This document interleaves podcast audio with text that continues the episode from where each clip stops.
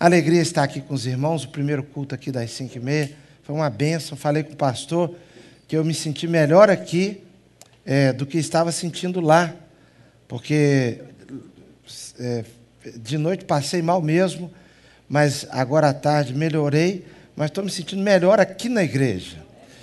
Irmãos, é, tem um princípio que eu tenho seguido, procurado seguir. Quem aqui já ficou em casa e deixou de vir no culto para descansar? Levanta a mão. Pode levantar, não é pecado não, porque Deus já te, tinha te visto lá, né? Pode, pode levantar a mão. Quem, não, pode levantar a mão. Eu, eu, isso, pode abaixar agora. Meus irmãos, vamos entender uma coisa. Culto descansa crente.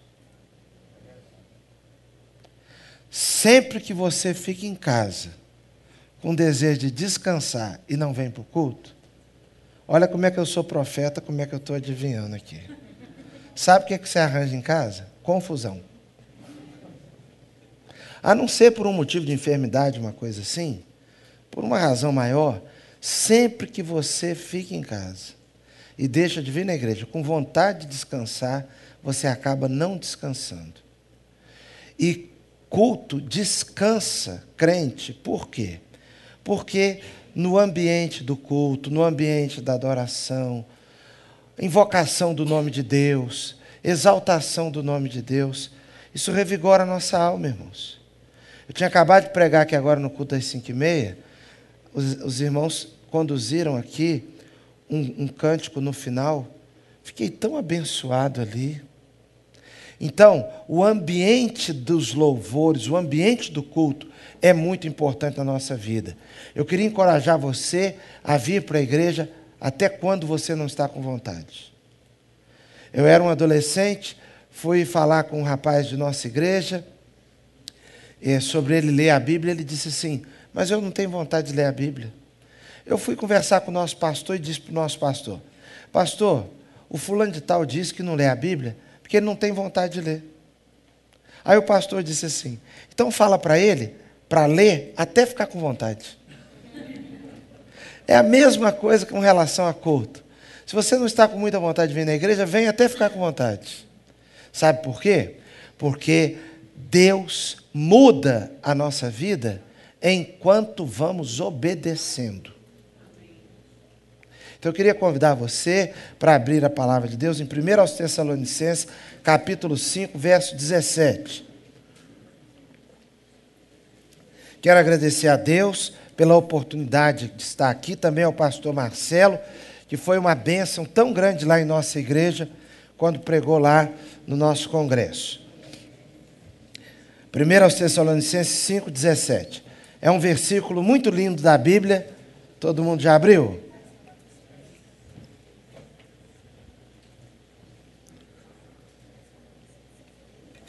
Quem aqui está com a Bíblia de papel? Levanta a mão. Isso, a Bíblia, a Bíblia de verdade aí de papel, né? É, a Bíblia de verdade mesmo, né? Quem está com a Bíblia no celular, nós vamos ter um momento de oração especial para sua vida. Porque o que, que acontece? Não é pecado, não. Não é pecado ter a Bíblia no celular. Mas cá entre nós, é uma tentação, não é? Durante o culto, mandar um zap e tal, receber notícias do que está acontecendo pelo mundo. Então vamos fazer um combinado? Você que está com a Bíblia no celular, você lê o texto e esquece esse celular depois. Está combinado? Então fala para a pessoa que está do seu lado, esquece esse celular depois.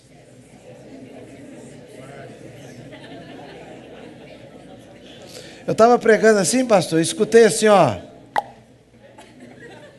Aí depois do culto, falei com, com o rapaz da igreja.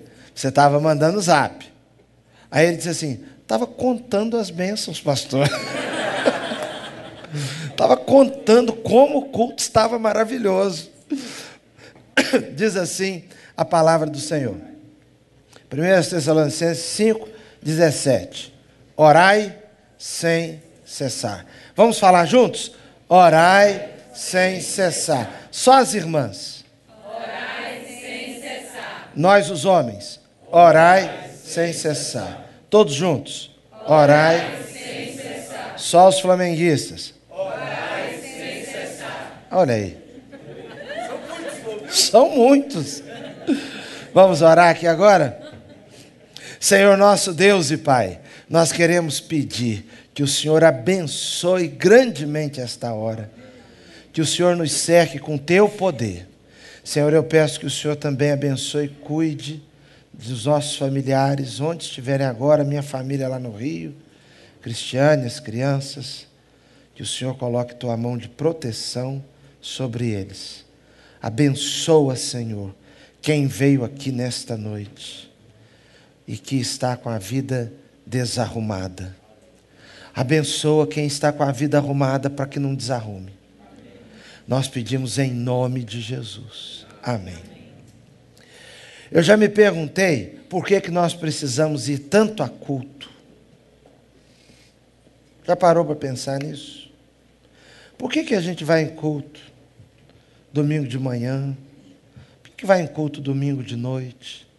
Vocês têm culto aqui na quarta-feira, pastor? Dia de semana? Não, tem, tem escola bíblica. Escola bíblica na quarta. Por que, que tem que vir escola bíblica na quarta-feira? Por que, que a gente também tem que ler a Bíblia todo dia? Por que, que nós temos que cantar tanto? Já parou para perceber como crente canta em tudo? Nasceu, canta. Morreu, canta também. Eu avisto uma terra feliz. Aí, para você saber esse você tem que ter data de nascimento mais antiga. Mas o fato é o seguinte: é cemitério, é aniversário, canta quando está alegre, canta quando está triste. Por que, que nós temos que cantar tanto? Por que, que nós temos que orar tanto? Por que, que a Bíblia diz, por exemplo, orar sem cessar? Será que uma oração não bastaria? Deus se esquece do que nós pedimos? Você imagina? Nós oraríamos a respeito de um assunto, Deus ouviu, porque ouve mesmo, e pronto. Você apresenta um pedido diante de Deus e esquece. Não precisa orar mais. Mas a vida não é assim. A Bíblia diz que devemos orar sem cessar. Por que, que a Bíblia manda orar sem cessar? Irmãos, os motivos são tantos, eu queria chamar a atenção para alguns motivos. Em primeiro lugar, a gente deve orar sem cessar por conta das nossas fraquezas pessoais. Nós oramos não porque Deus se esquece. Nós oramos incessantemente, não porque Deus precisa ser convencido de alguma coisa, porque a Bíblia diz que Deus conhece as nossas necessidades antes de nós. Deus sabe de todas as coisas. Eu fui pregar numa comunidade lá no Rio, comunidade é um modo delicado de falar favela. Fui pregar numa favela lá no Rio e os irmãos precisaram me buscar lá na nossa igreja. Porque para entrar naquele lugar tem que entrar com pessoas conhecidas. Um culto maravilhoso lá. Um culto abençoado. Quando eu acabei de pregar, sentei junto com o pastor e me lembrei que quando eu saí de casa de manhã, fiz um leitinho com Nescau para o meu menino. E quando eu estava fazendo leite com Nescau para ele, eu derramei o último leite ali para fazer aquele Nescau. E eu dei uma olhadinha e percebi que não tinha mais leite.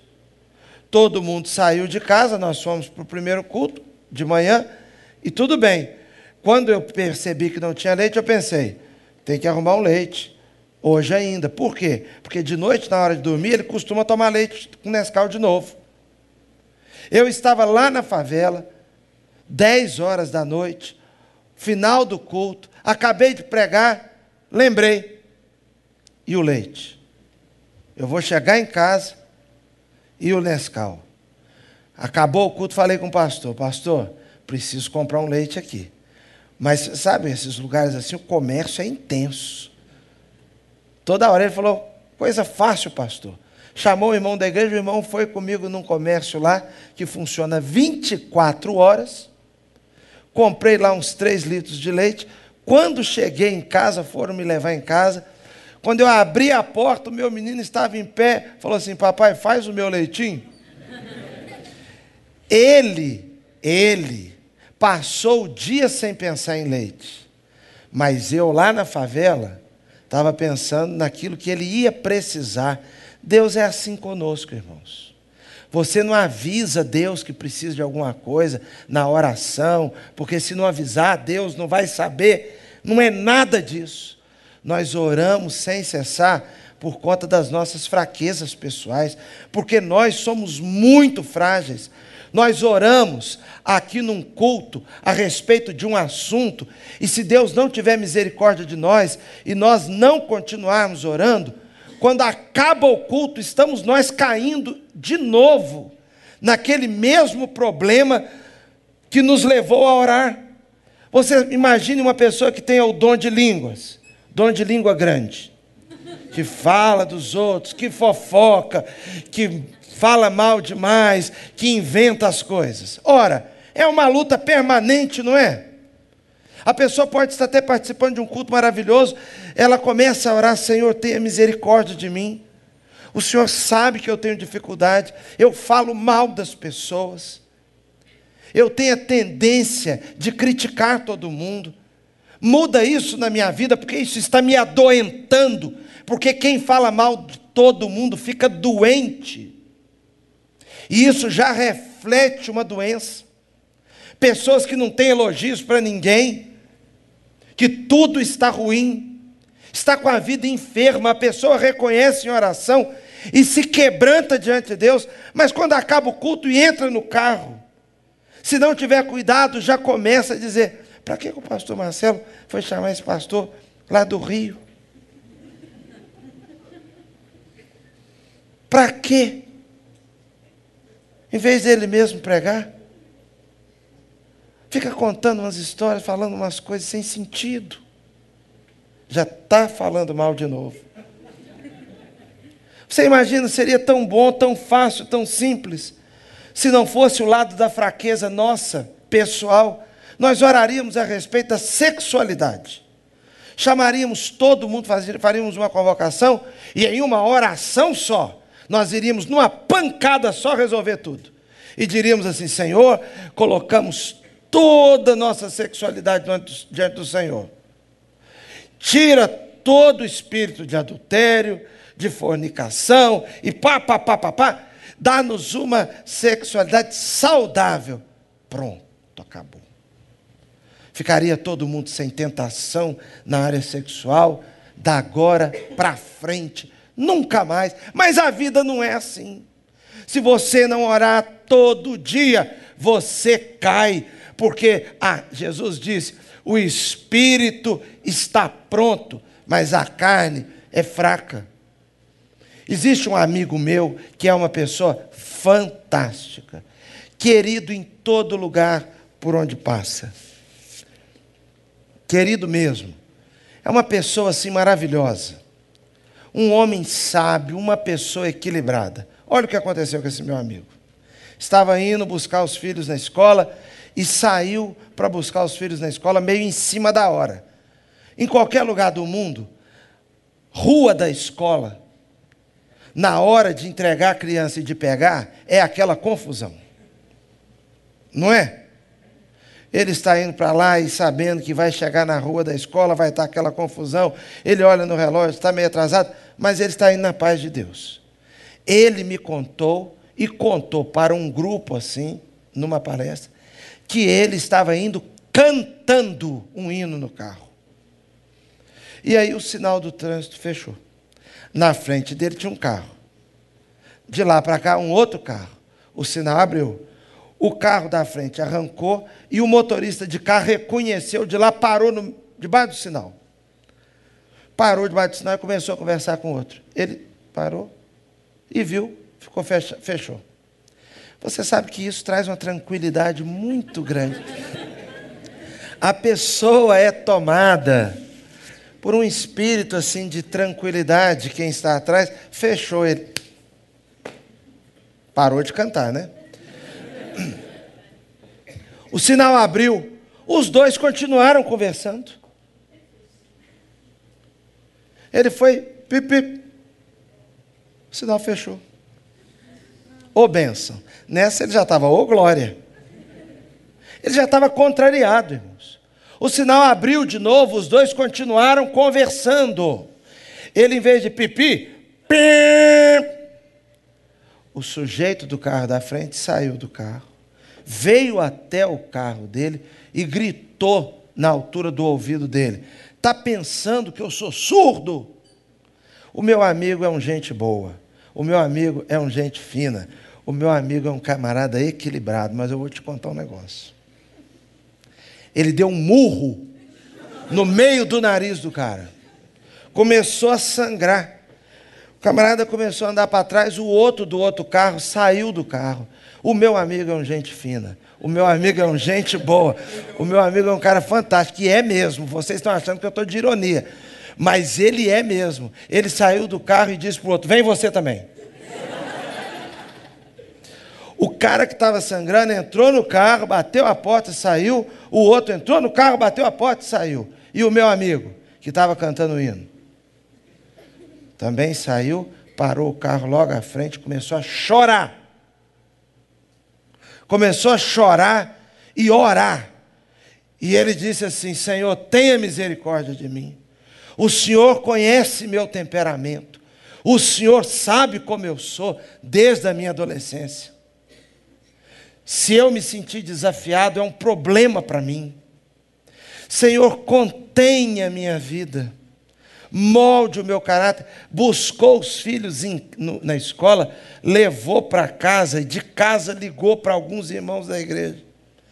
Marcou com alguns irmãos da igreja, chegou, contou para eles o que tinha acontecido e disse: Gente, ora por mim, orem por mim. Eu estou morrendo de vergonha do que eu fiz. E o medo de um homem daquele um dia visitar a nossa igreja, chegar lá, olhar para a minha cara. E eu não tenho nem mais como pedir desculpas, como fazer nada. Porque eu não sei quem é, não tem número de telefone, não sei onde mora. Sabe por que, que o meu amigo, que é gente boa, um cara joia, deu um murro no nariz do outro e chamou o outro, mandou vir? Porque ele é muito parecido com você e comigo por isso. Uma vez eu contei essa história e eu percebia que no auditório uma senhora, ela torcia assim, quando eu disse que o camarada deu um soco, ela, eu pensei, essa mata criança e enterra no quintal. Essa é do tipo que mata nenenzinho e enterra no quintal da própria casa. Porque, meus irmãos, nós somos muito bons para julgar os outros. Mas só aquela carinha dela enquanto eu contava, isso é pecado. É aquele sentimento de superioridade. E na nossa vida, na minha vida e na sua vida, nós temos a nossa fraqueza pessoal. Nós fazemos, o apóstolo Paulo disse o quê? O que eu quero fazer, eu não faço.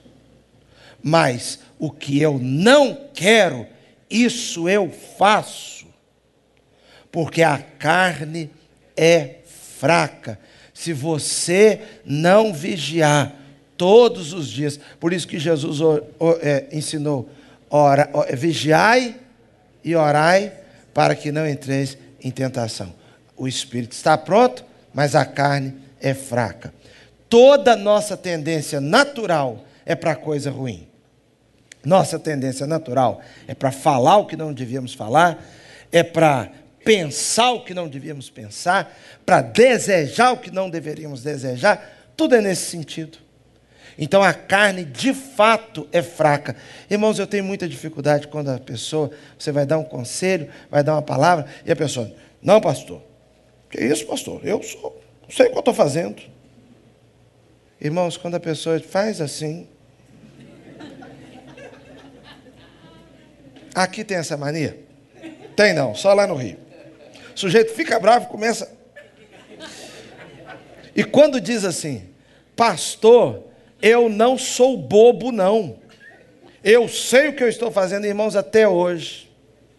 A minha pouca experiência de 20 anos de pastor, 22 anos de pastor, foi a seguinte: Toda vez que um crente diz, está pensando que eu sou bobo, ele está às portas de fazer uma bobeira. Ou já está fazendo. Primeira coisa que Jesus disse nas bem-aventuranças: Bem-aventurados os humildes. Porque da humildade, meus irmãos, vem as outras bem-aventuranças. Da humildade também vem o espírito e consciência da oração que nós precisamos de Deus, porque se não for assim, nós não temos sustentação, porque Deus é quem nos sustenta. Estamos todos nós permanentemente a um passo do abismo. Orai sem cessar por conta das nossas fraquezas pessoais. Outra coisa, orai sem cessar por conta, meus irmãos, da batalha espiritual que é uma realidade. Nós vivemos uma batalha espiritual, irmãos. Eu li uma história esses dias atrás que me chamou a atenção. O cavalo foi solto e entrou no campo do fazendeiro vizinho. O fazendeiro vizinho, contrariado com a invasão do cavalo, já havia avisado que não queria o cavalo do vizinho lá na sua fazenda. Ele pegou o rifle e matou o cavalo. Ele matou o cavalo. O, o vizinho dono do cavalo foi e matou o fazendeiro. O filho do fazendeiro, contrariado porque o seu pai foi morto pelo vizinho, pegou o rifle e matou o dono do cavalo. Muito bem, todos tinham que ser levados ao tribunal. Foi convidado, foi convidado ao tribunal o dono do cavalo, o cavalo, o fazendeiro que matou o cavalo, o filho do fazendeiro que foi morto, que depois matou o outro. Entendeu? Foi todo mundo da história convocado. E o diabo também foi. Cada um tinha que ser entrevistado. Por que, que você matou o cavalo? Eu matei o cavalo? Eu matei o cavalo. Porque estava claro, já tinha avisado que eu não queria o cavalo lá. Ele vivia deixando esse cavalo solto. Então eu matei o cavalo. Por que, que você matou o rapaz que matou o cavalo? Perguntou para o outro. O outro disse: É claro, foi super desproporcional. Porque o cavalo entrou na propriedade dele, tinha que matar o meu cavalo.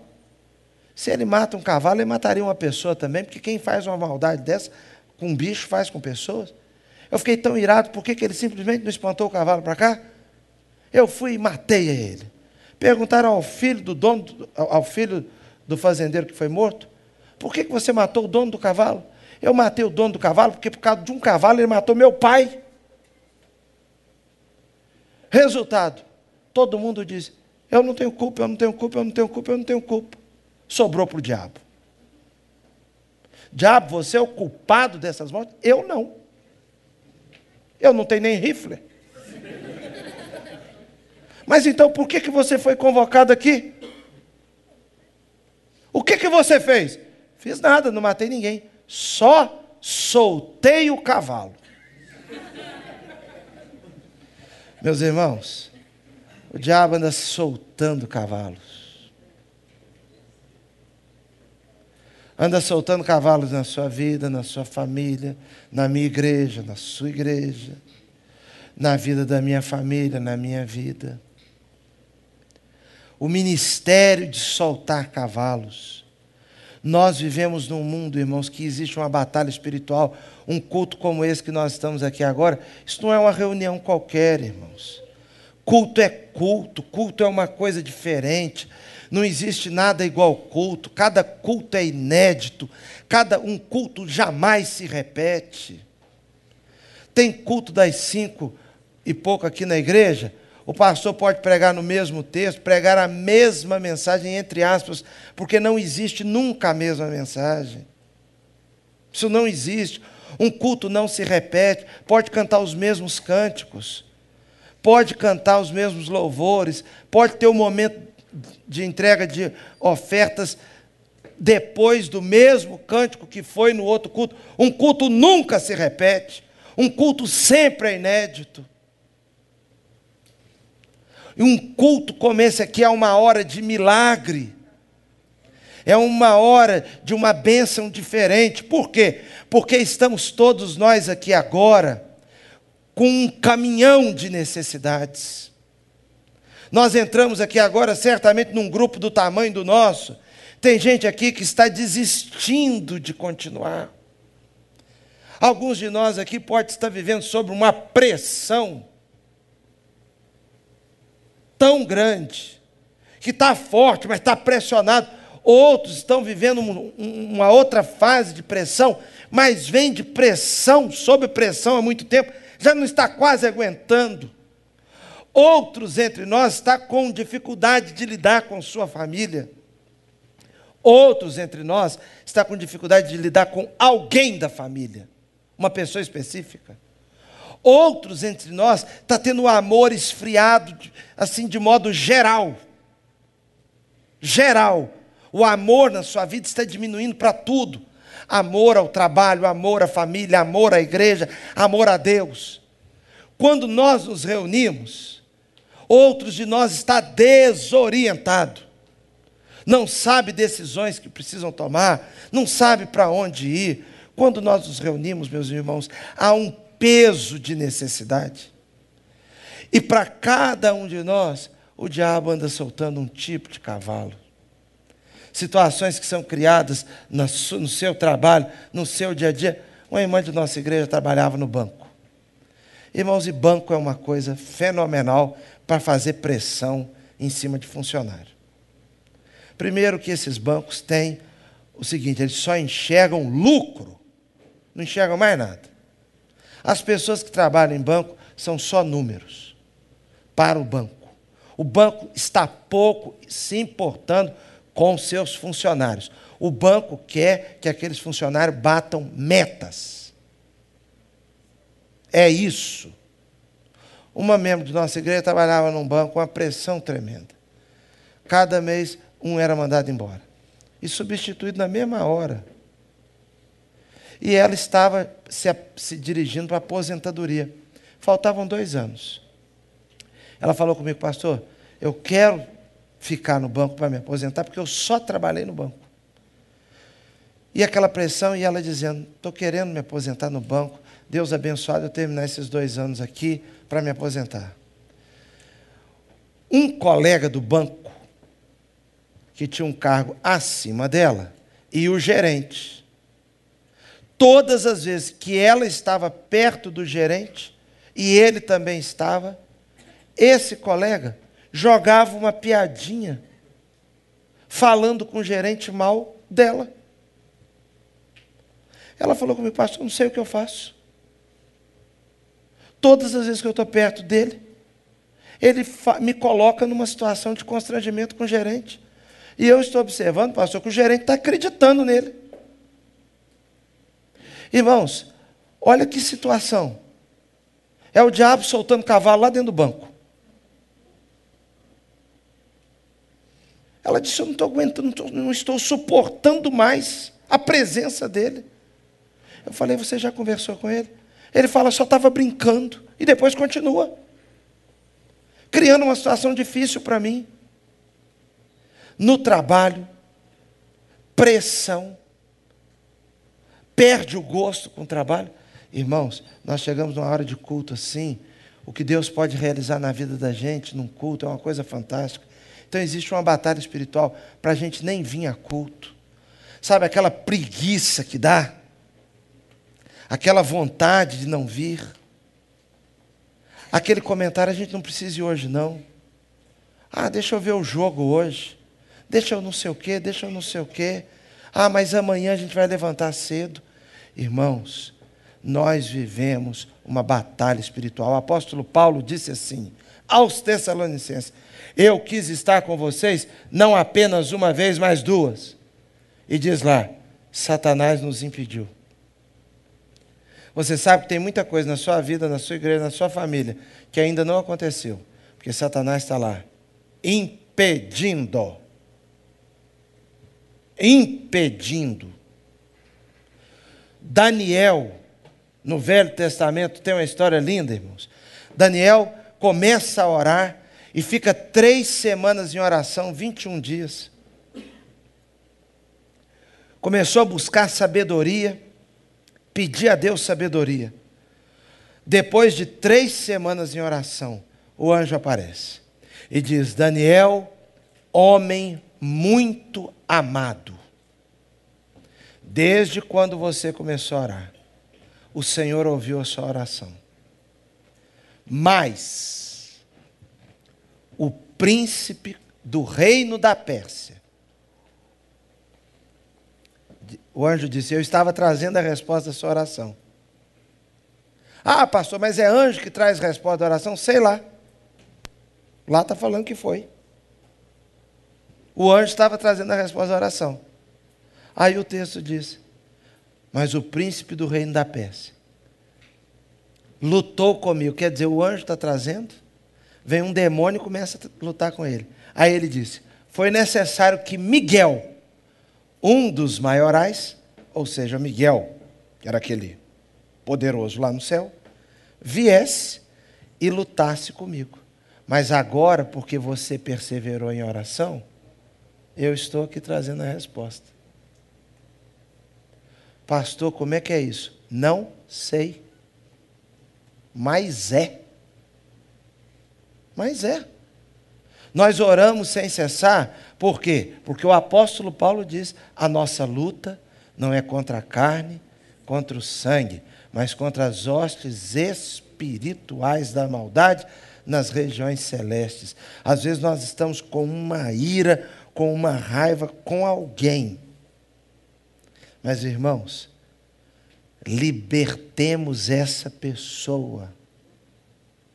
Vamos orar e repreender aquilo que é obra maligna naquele assunto. Mas nós oramos sem cessar também, irmãos, por um terceiro motivo nós oramos sem cessar, porque há bênçãos que nós recebemos até sem orar, mas há outras que nós só receberemos se orarmos muito. Por exemplo, você tem uma boa mãe? Você orou para ter boa mãe? Não, nasceu com ela. Você nasceu na igreja. Você orou para nascer na igreja? Não, já nasceu na igreja. Que benção. Você tem bom pai? A minha, eu tenho uma irmã que fala sempre comigo, pai igual esse nosso não tem não. Pois é, eu já nasci com ele. Não orei. Um rapaz da nossa igreja estava em casa 10 horas da manhã dormindo, deitadão, no sofá, preguiça pura. O tio ligou para ele e disse: Veste a roupa aí, pega o metrô e vai para o centro do Rio agora. Ele diz: Ti, tem que ser hoje. Tem que ser agora. Para quê? Para uma entrevista aqui de emprego agora. Entrevista de emprego agora? Ah, mãe, vai lá, menino. Ele pegou, vestiu a roupa, pegou o metrô. Foi lá para o centro do Rio, chegou lá todo atrasado, todo fora da hora. Foi ter entrevista com o cara da empresa lá. O cara da empresa disse assim: tá aí, eu vou ficar com você. Trabalhou 17 anos lá. Ele orou por aquele emprego? Não, ele até. ele até foi porque foi, né? Ele estava preocupado com aquilo? Deus deu aquela bênção para ele sem ele pedir. Tá certo, meu irmão, que ele tem um pai e uma mãe de oração, viu? Um avô e uma avó que ele tinha de oração. Então eu acho que as orações eram para lá, refletiram lá na frente. Agora ele não orou. Existem coisas que nós recebemos assim, Agora existem outras coisas que nós só vamos receber se orarmos insistentemente. Jesus contou a parábola sobre o dever de orar sempre, nunca desfalecer. Ele diz: chega na casa de alguém, de madrugada, um visitante. Você não tem o que oferecer ao visitante. Você, aí ele foi, o sujeito foi no vizinho, bateu, o vizinho fingiu que estava dormindo para não ter que levantar e atender o outro. Ele continuou insistindo, insistindo, insistindo. O vizinho pensou: então eu vou levantar, atender para acabar com isso e eu voltar a dormir. Jesus contou essa parábola e falou: orem, batei e abri-se-vos-á, buscai e achareis, porque todo que busca encontra. Depois ele contou uma outra parábola. Ele contou uma parábola de uma mulher, uma viúva, que precisava que um juiz atendesse a situação dela. A Bíblia diz que o juiz não estava nem aí para ela, mas de tanto que ela insistiu, o juiz atendeu-a. E você sabe como é que é esse pessoal importante? Aquela viúva deve ter chegado lá e o juiz. Pastor Jeremias que faz, ele falou assim, que a, a viúva chegou lá, o juiz deve ter feito. Tira essa mulher daqui, tira essa mulher daqui. Porque diz o texto lá que o juiz era mau. A mulher continuou insistindo: tira essa mulher daqui, tira essa mulher daqui. A mulher tanto insistiu que ela foi atendida. O texto diz: não é porque ele era bom, não, por causa da insistência. Agora, com Deus que já é bom conosco, mas existem coisas que nós vamos insistindo. Ah, porque se Deus não escutar a gente insistindo, insistindo, ele não vai ser dobrado. Não, irmãos. Uma das coisas é porque enquanto nós vamos orando, nós não mudamos Deus, mas nós somos mudados. Quando você ora por um assunto e Deus dá aquilo, você sabe que foi Deus que deu. Quando você ora por um assunto, você pede, quando vem aquela bênção, ela te torna mais humilde e não mais orgulhoso. Você orou pedindo a Deus, orou, orou, orou, e Deus te deu um casamento. Alguém olha para você e diz assim: casal bonito vocês formam, hein? Aí o camarada diz: graças a Deus. O outro não orou. Você diz para ele: casamento bonito que você tem. Ele diz: mas eu soube escolher ele puxa a glória para ele. Você não soube escolher nada, meu irmão. Para casar e a coisa dar certo, tem que ter um negócio de Deus, porque nenhum de nós consegue conhecer bem uma pessoa a ponto de casar. Para casar, tem horas até que a pessoa acha que casou com outra pessoa. Porque era uma pessoa no namoro, depois que casa, você descobre ali uma outra criatura ali dentro. Dá vontade de você falar: sai desse corpo que ele não te pertence. Sai desse corpo que ele não te pertence. Era outra pessoa que estava aí dentro. Como é que pode? Você tem dupla personalidade? O que, que é? Depois que casou, resolveu ser, resolveu ser outra coisa? O que, que é isso? Irmãos, é uma coisa incrível. Para dar certo uma coisa dessa, só Deus. Só Deus. Ó Deus. Foi Deus que te deu. Você deu certo nos negócios, você começou a ganhar dinheiro.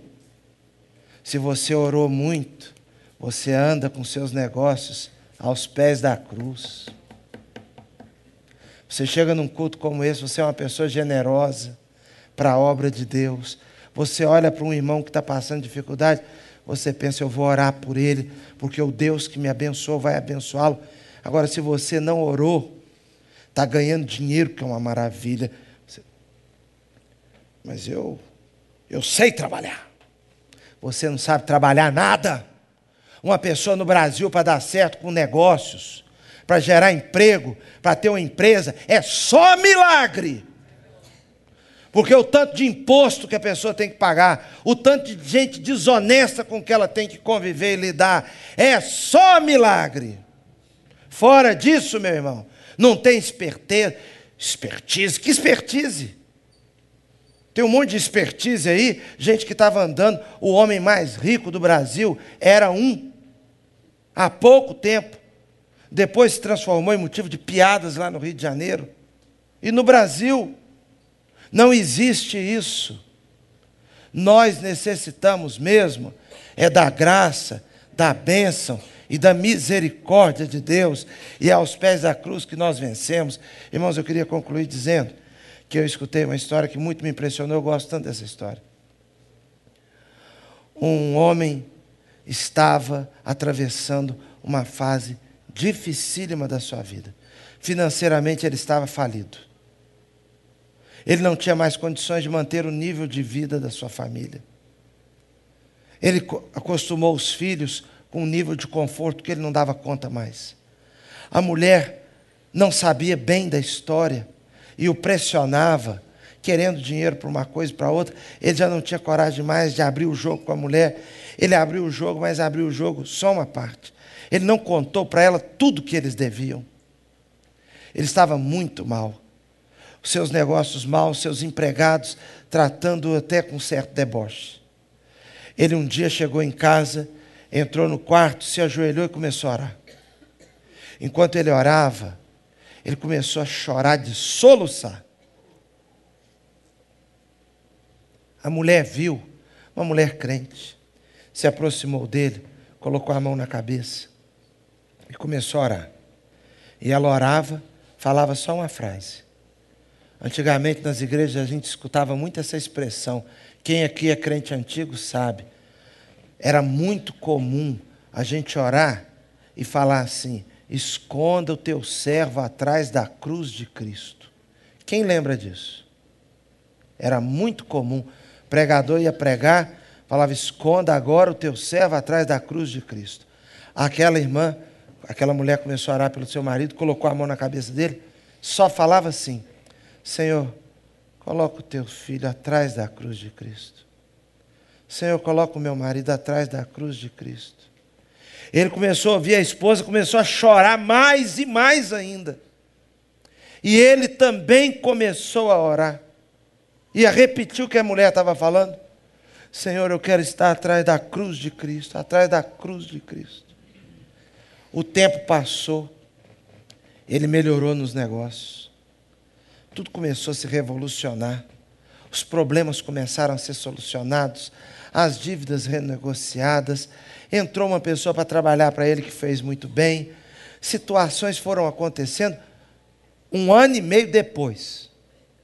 Ele estava numa reunião dos homens de negócio da sua cidade e ele ganhou um prêmio. Aconteceu isso, irmãos, com, com um irmão de nossa igreja. Em um ano, um, de um ano para o outro, Deus mudou a vida dele completamente, completamente. Ele terminou 2017 falido. Teve que mandar 30 empregados embora, vendeu três veículos e depois foi preso. Terminou 2017 assim. E terminou 2018, irmãos, com dois carros comprados sem dever ninguém, um valor de dinheiro no banco. Nesse período ele casou com a, com a mulher dele, que eles viviam juntos. Os filhos foram batizados, terminou o ano com a mulher dele sendo batizada. Ele se reconciliando com a igreja. Ele falou comigo, pastor, o melhor ano da minha vida, esse 2018. Aconteceu isso com aquele, com aquele camarada da, da história. Ele agora recebeu um prêmio na associação comercial. Ele recebeu o prêmio, foi chamado à frente pelo prefeito, recebeu o prêmio, foi honrado, acabou ali, tiveram um jantar com os homens de negócios, presença de vereador, deputado, prefeito. A mulher dele estava ali toda satisfeita com ele, e ele disse para ela: Pode ir para casa, que eu já estou chegando cidade pequena, ela foi para casa, pertinho lá, ele ia conversar com os amigos. Quando chegou em casa, minutos depois chega o marido, com aquele prêmio, uns pacotes de presentes. Ele entrou em casa cheio dele mesmo. Virou para a mulher e disse para ela: E aí, bem, o que, que você está achando? Irmãos, perguntar para a mulher o que ela está achando. É uma coisa que a gente sempre deve fazer, mas às vezes não é tão fácil ouvir a resposta. Ela disse: É, é bem. O que, que eu estou achando? Eu estou achando que você devia voltar para trás da cruz de Cristo. É isso é que eu estou achando. Que você devia voltar para trás da cruz. Porque quando você estava atravessando aqueles problemas, você ficou lá para se proteger das flechadas. Mas agora, quando começaram a vir as flores, quando começaram a vir as honras, você se levantou e parece que está indo para a frente da cruz. Existem coisas que nós recebemos porque oramos. No final, toda honra, toda glória, todo louvor é para Deus. E parece que Deus já faz assim, para que o nome dele seja exaltado e para que nós reconheçamos que toda boa dádiva, todo dom perfeito, vem do alto, descendo do Pai das luzes, em quem não há mudança, nem sombra de variação. Por isso, por Ele, para Ele, por Ele, por meio dele e para Ele, são todas as coisas. Glórias, pois, a Ele eternamente. Amém. Deus abençoe sua vida. Deus abençoe sua família. Deus abençoe a sua história, seu presente e seu futuro. E eu gostaria de orar com você que deseja colocar diante do Senhor um assunto da sua vida. Eu quero convidá-lo a sair do seu lugar e se ajoelhar aqui, porque nós vamos orar. Porque Deus tem uma saída, irmãos. Deus tem uma história nova para a sua vida. Eu gosto daquela música do Leonardo Gonçalves que diz assim: sempre há de existir novo amanhã preparado para mim. Sempre vai existir um novo amanhã preparado para a nossa vida. Pode sair do seu lugar se ficar, se ficar bem cheio aqui, não tem problema não. Pode ajoelhar até no corredor. Senhor nosso Deus e Pai, obrigado por essa noite maravilhosa. Obrigado, Senhor Deus, porque eu pude compartilhar a tua palavra aqui com os irmãos. Peço que o Senhor olhe para cada um de nós aqui. E o Senhor nos chame pelo nome e dê uma ordem a nosso respeito, uma ordem de bênção, de vitória.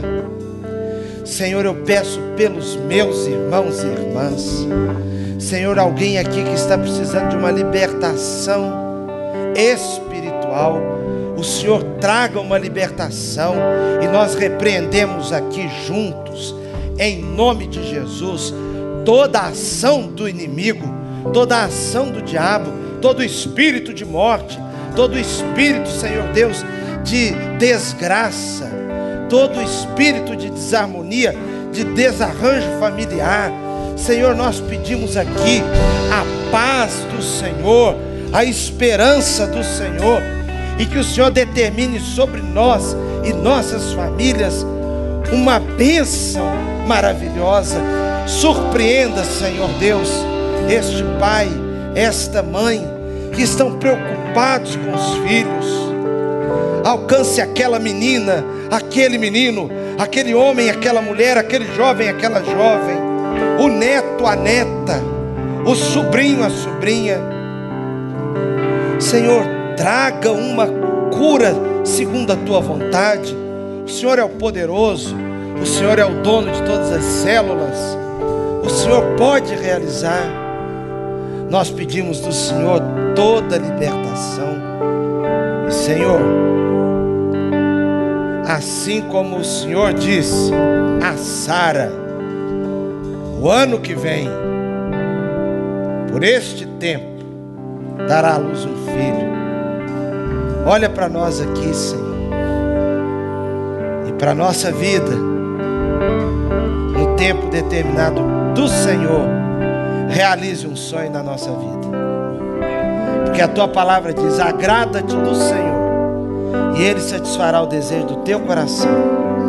Que o Senhor se agrade de nós, em Amém e amém.